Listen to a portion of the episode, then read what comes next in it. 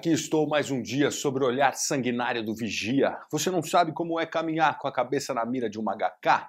Metralhador alemão de Israel que estraçalha ladrão que nem papel. Olha só, começamos a aula em ritmo de rap com nossa aula aqui de obras literárias sobre Sobrevivendo no Inferno de Racionais MCs. Beleza? Eu sou o professor Lucas Limberti e esse é o ESAG Online, nossa aula de literatura aqui te preparando para os principais vestibulares. Bora então falar dessa obra, desse disco, dessa literatura? Bora lá. Sobrevivendo no Inferno. Racionais MCs. Olha só que interessante, né? Uma obra que na verdade é um disco é na verdade música e que o vestibular da Unicamp trouxe na sua lista de leituras obrigatórias. Uma novidade muito interessante, uma questão muito interessante aí para ser discutida, uma vez que é, a gente foge do que é tradicional, a gente foge de uma leitura de um livro em si.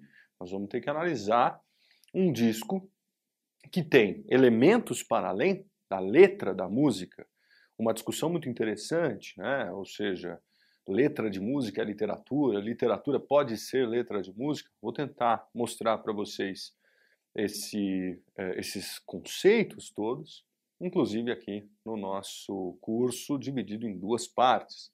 Gostaria de lembrar que essa é a aula parte 1, tudo bem? Nós vamos dividir essa aula porque ela tem, enfim, muita coisa para ser conversada em duas partes.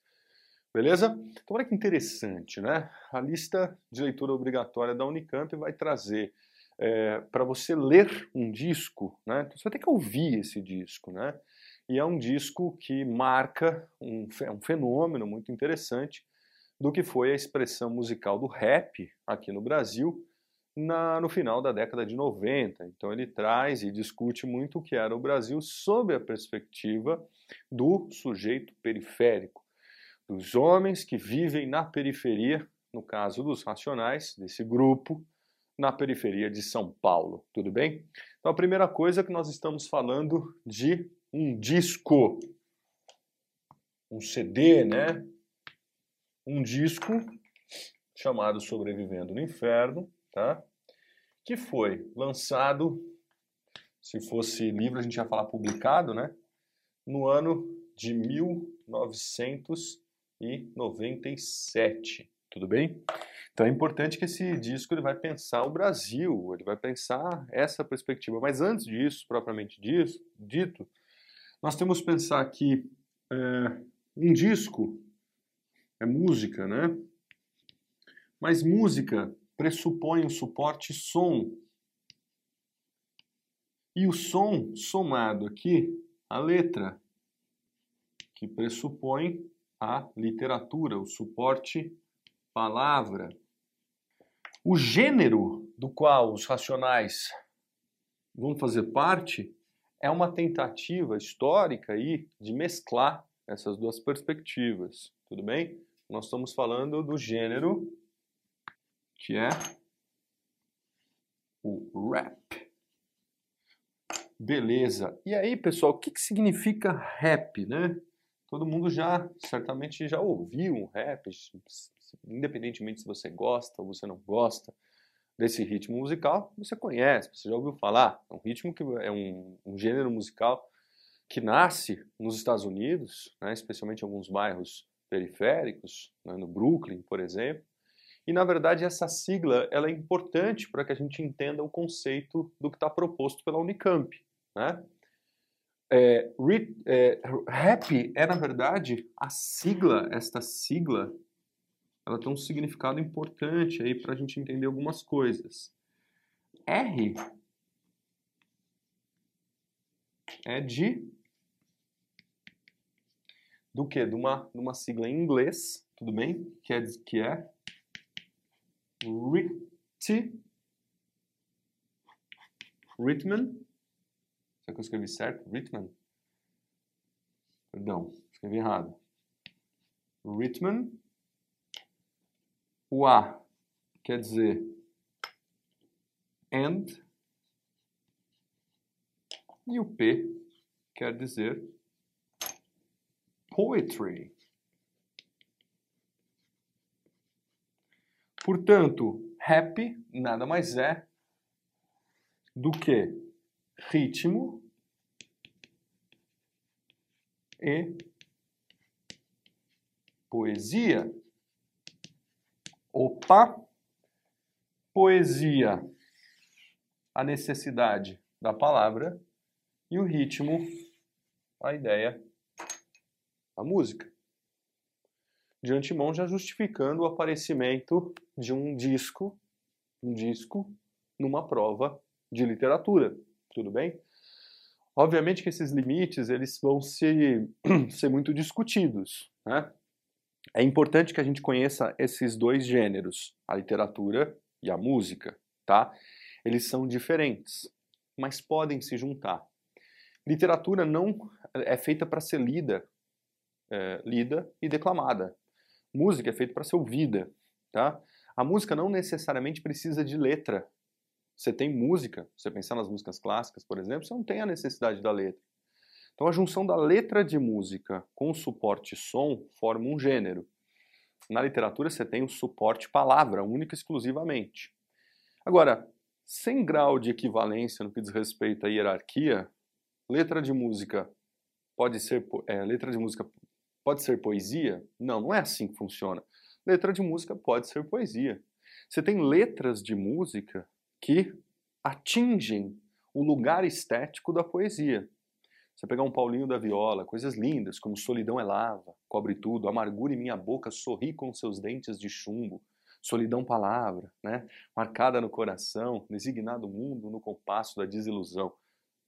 Ou Caetano Veloso, né? você pegar esse papo seu tá qualquer coisa, tá qualquer coisa, tá para lá de Marrakech, não se aveste não, baião de dois, Deixe de manhã, essa aranha, sem essa aranha, nem o sarro arranha Espanha, messa tamanha, esse papo seu já está de manha. Berro pela vez, pela vez, pelo desprezo, berro pelo, por seu berro, pelo seu erro, quero que você me ganhe, que você me apanhe, sou o seu bezerro gritando mamãe. O Caetano Veloso, inclusive, estudado lá no Poesia Concreta, Chico Buarque, escutem depois Operar em Construção, então você tem um tipo de, de letra de música que atinge né, o patamar da poesia.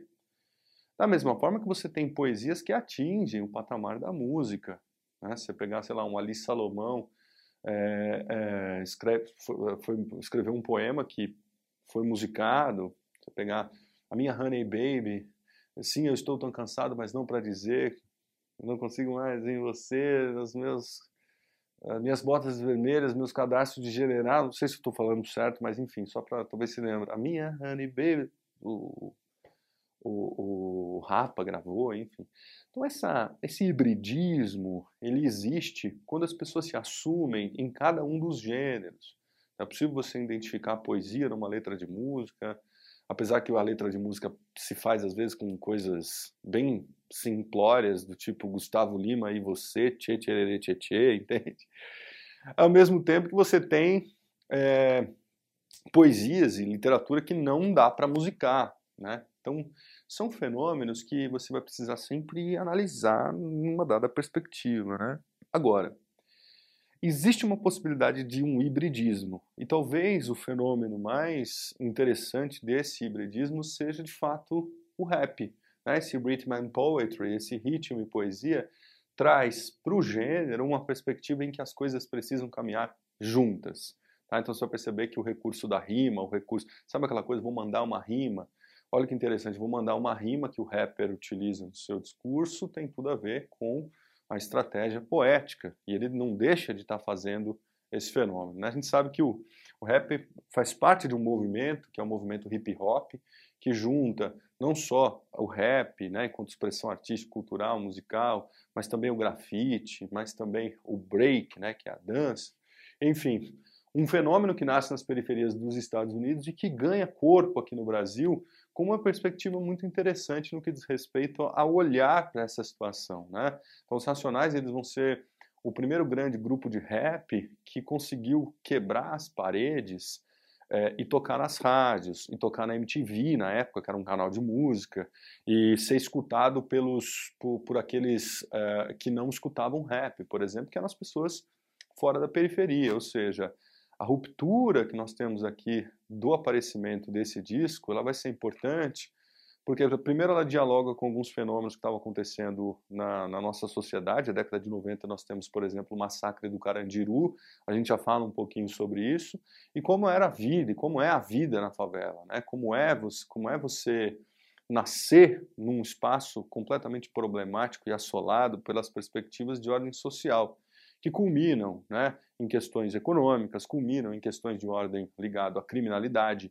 ligado à religiosidade. Então são aspectos que esse, que esse Uh, uh, que essas letras, que essas músicas, enfim, que esse gênero chamado rap vai, vai trazer, que vão ser de suma importância e que imagino que o vestibular vá cobrar de vocês. A primeira grande questão que a gente precisa se despir é o rap é um fenômeno artístico da periferia para a periferia. Tudo bem? É uma, um fenômeno cultural cantado por aqueles rappers que nasceram nas periferias e que falam a linguagem da periferia para quem vive na periferia.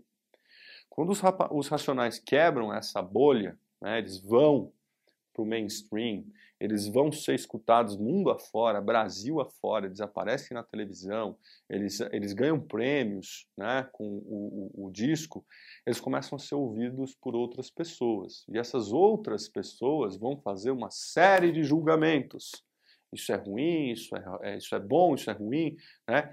O legal, e eu imagino que o motivo pelo qual a Unicamp traz essa discussão para a sociedade é para que a gente pense num tipo de arte de gueto, mas que fala, na verdade, uh, uh, de valores universais, de motivos pelo qual o gueto existe, ele é de ordem universal. Por que, que existe pobreza? Porque tem alguém que tem muito dinheiro. E essa relação de ordem social e econômica está muito colocada num, num, eu lírico, né, digamos assim, nesse sujeito lírico, nessa voz que nos fala, muitas vezes em primeira pessoa, uh, é, é, pra, que, que, na verdade revela como é a vida naquela situação.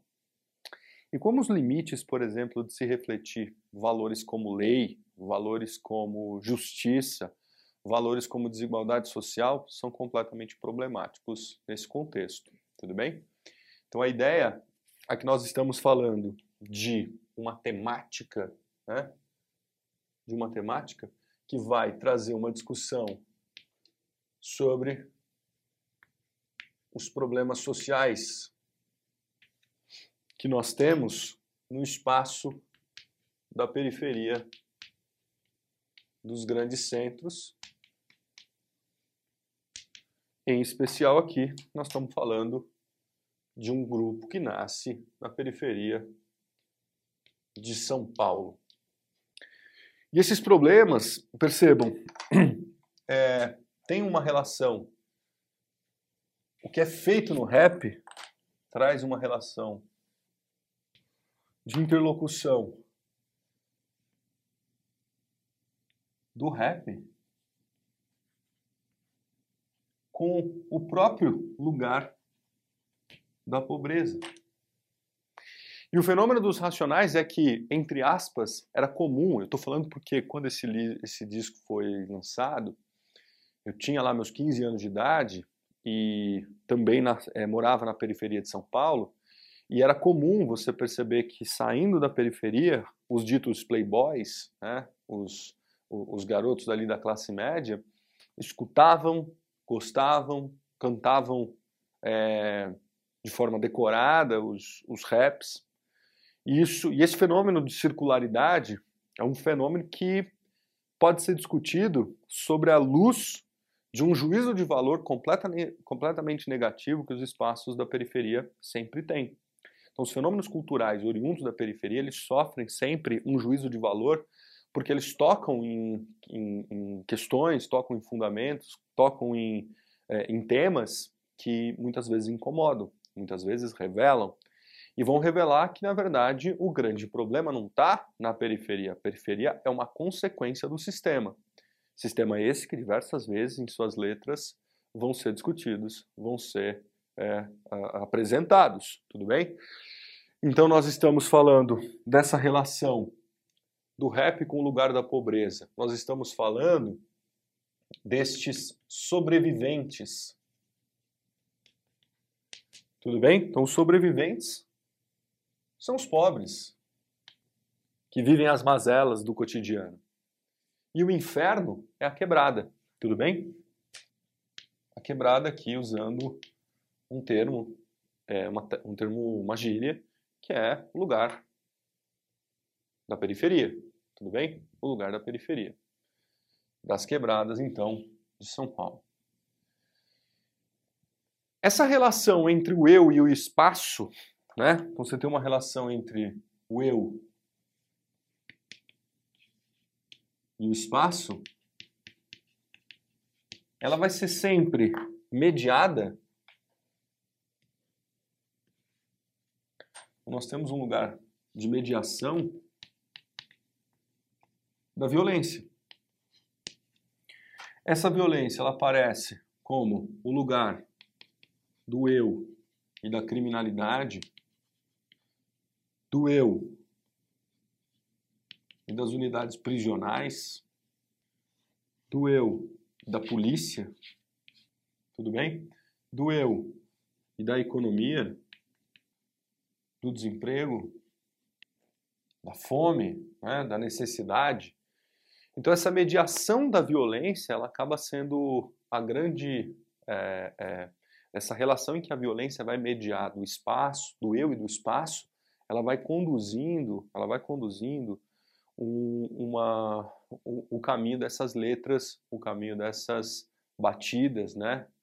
É, a primeira faz boom, a segunda faz dar, tá, eu tenho uma missão e não vou parar.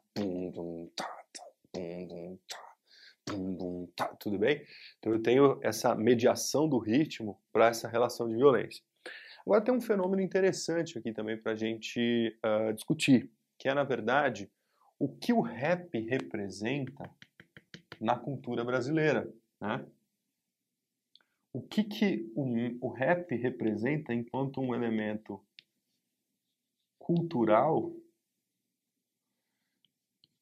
um elemento cultural, um elemento aqui, elemento de ruptura.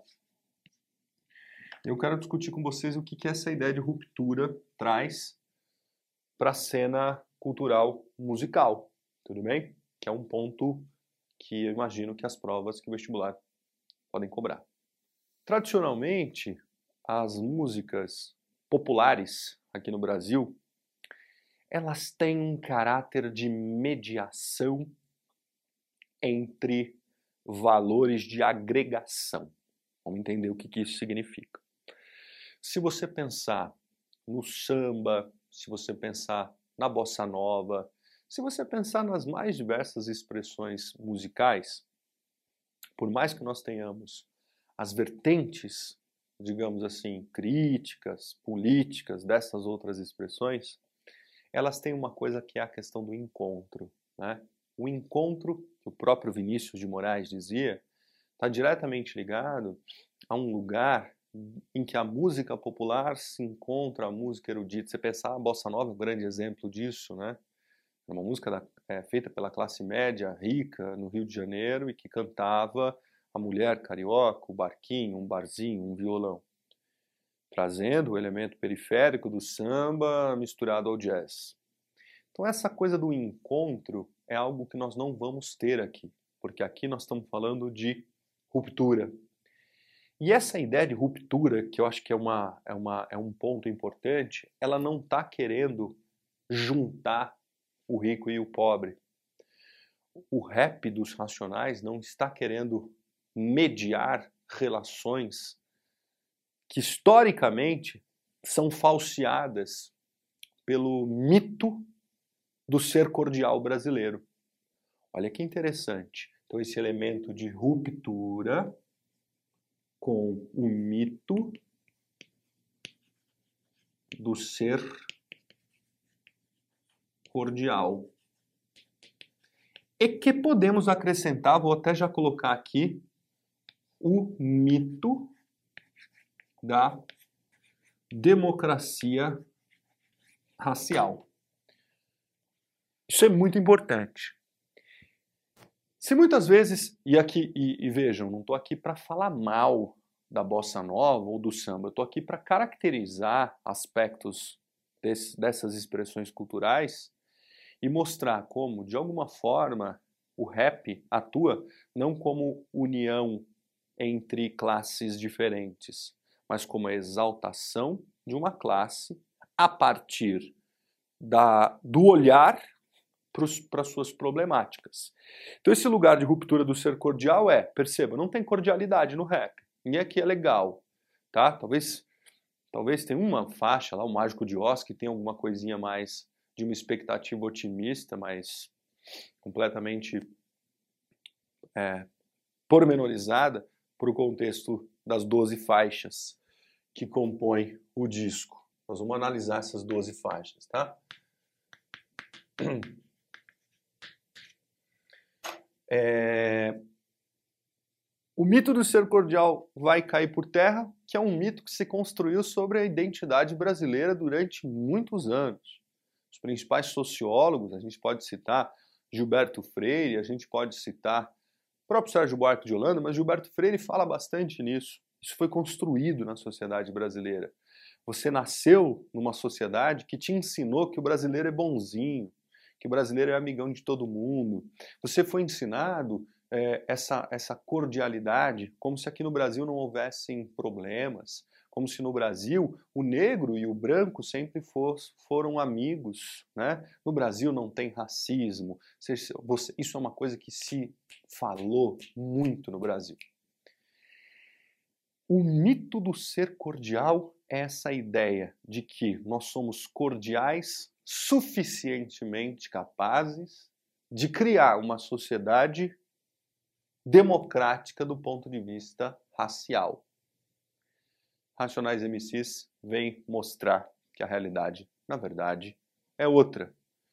Que os espaços da pobreza não têm relação de cordialidade nenhuma com os espaços da riqueza, não por eles, mas pelo sistema. Refletir sobre isso, e como eu conheço a Unicamp há muitos anos, eu acho que é talvez, não sei se vocês estão percebendo, mas eu estou preparando o terreno para que a gente possa depois discutir as letras, tá? Em outras palavras, o que nós vamos enxergar, o que nós vamos observar nesse livro, é justamente o fato de que você tem um conjunto de imagens poéticas, um conjunto de gritos de ais que estão diretamente ligados a uma não necessidade de apertar a mão do inimigo. E quem é o inimigo? E quem tem consciência de quem é o inimigo? Agora é o pobre que levanta a bandeira da pobreza e mostra como é a realidade, sem dedos, sem papinhos, sem éticas, sem é, é, éticas, digamos assim, daquela imagem politicamente correta do que seria um bom comportamento de um cantor da música popular brasileira. Eles mandam isso tudo às favas é, não tem preocupação nenhuma em usar o vocabulário chulo, o palavrão, de colocar a realidade nua e crua, tal qual ela era. Essa ruptura do mito do ser cordial é, na verdade, a exaltação de uma perspectiva muito comum à concepção dos mestiços do ponto de vista racial que é um conceito chamado também de, você pode encontrar na sociologia, da mestiçagem. Em outras palavras, quem tem um olhar crítico, e nós estamos falando isso desde o modernismo lá, do, do Macunaíma, que se transforma nas três rata, raças, no mito das três raças. Quem tem consciência de que o Brasil é um país formado pela miscigenação e que o processo de mestiçagem revela que, na verdade, nós temos é, uma falsa democracia racial, e aí você vai olhar para você vai olhar para essa realidade que os racionais estão cantando, você vai perceber. Olha para a periferia e olha para as unidades prisionais. Estou falando da cadeia.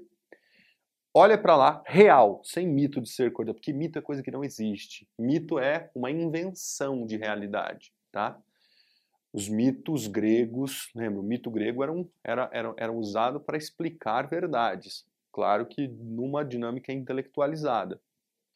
Quando eu penso que essa lógica da mestiçagem quebra com a ideia de democracia racial, eu convido vocês para visitarem ou simplesmente observarem a periferia e os presídios.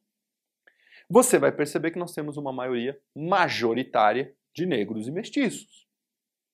Tudo bem? Ao passo que quando você vai para as grandes empresas, quando você vai para os uh, uh, CEOs das grandes empresas, quando você vai para os espaços de poder das instituições de ordem social, econômica, política, em sua hierarquia, você tem uma maioria de majoritária de homens brancos.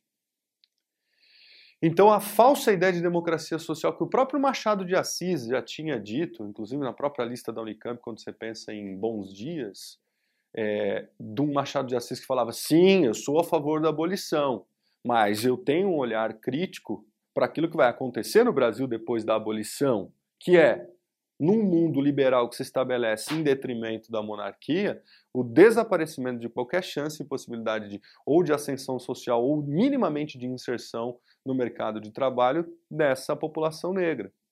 E que historicamente ficou à mercê de uh, empregos mais baixos, de desemprego e, consequência do desemprego, criminalidade. Quando você chega é, no, no, nesse, nós temos isso enquanto conceito. Mas quando você chega no espaço da pobreza de fato, você vai perceber que as leis são outras. Eu costumo é, explicar, por exemplo, acho que o fenômeno das favelas do Rio de Janeiro também são interessantes para você pensar.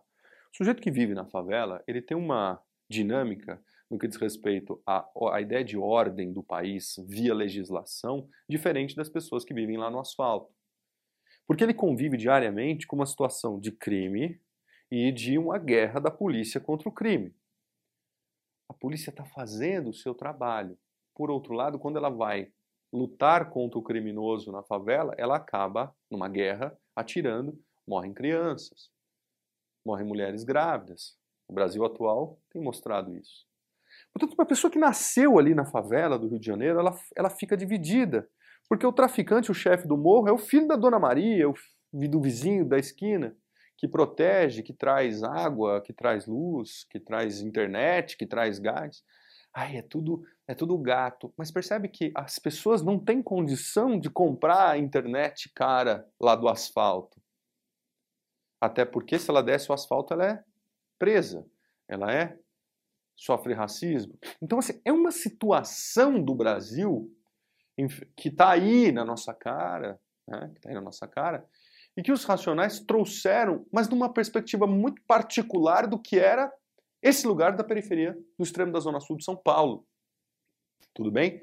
Justamente não passando a mão na cabeça, não falando, olha, nós, nós, olha como nós somos pobrezinhos, olha como vocês têm que ser nossos amigos. Não, eles estão ali contra o sistema. Então é um elemento de ruptura que a gente vai chamar de contracultura. A contracultura ela sempre vai gerar polêmica. A contracultura ela vai sempre trazer uma discussão de ordem é, de incômodo para aqueles que estão no lugar de poder, aqueles que dominam as leis, aqueles que estão, é, digamos assim, prezando pela moral e pelos bons costumes. Tudo bem? Então, é, é, no plano geral, era mais ou menos isso que eu queria falar. Nós vamos conversar bastante sobre a linguagem, né, sobre a gíria. Gíria é essa, que é uma gíria uh, uh, da pobreza, do crime, que são coisas que estão muito próximas. E se a gente não levar em consideração que uma coisa é, consequ é, é consequência da outra, né, a gente esquece que criminalidade é uma consequência da pobreza. Porque, em essência, é só você olhar para países ricos. Criminosos tem? Tem. Bandidos tem? Tem. A diferença da quantidade de criminalidade ela está diretamente ligada a questões sociais. Se nós tivéssemos dignidade, emprego, você há de concordar comigo que nós teríamos os sistemas prisionais mais vazios.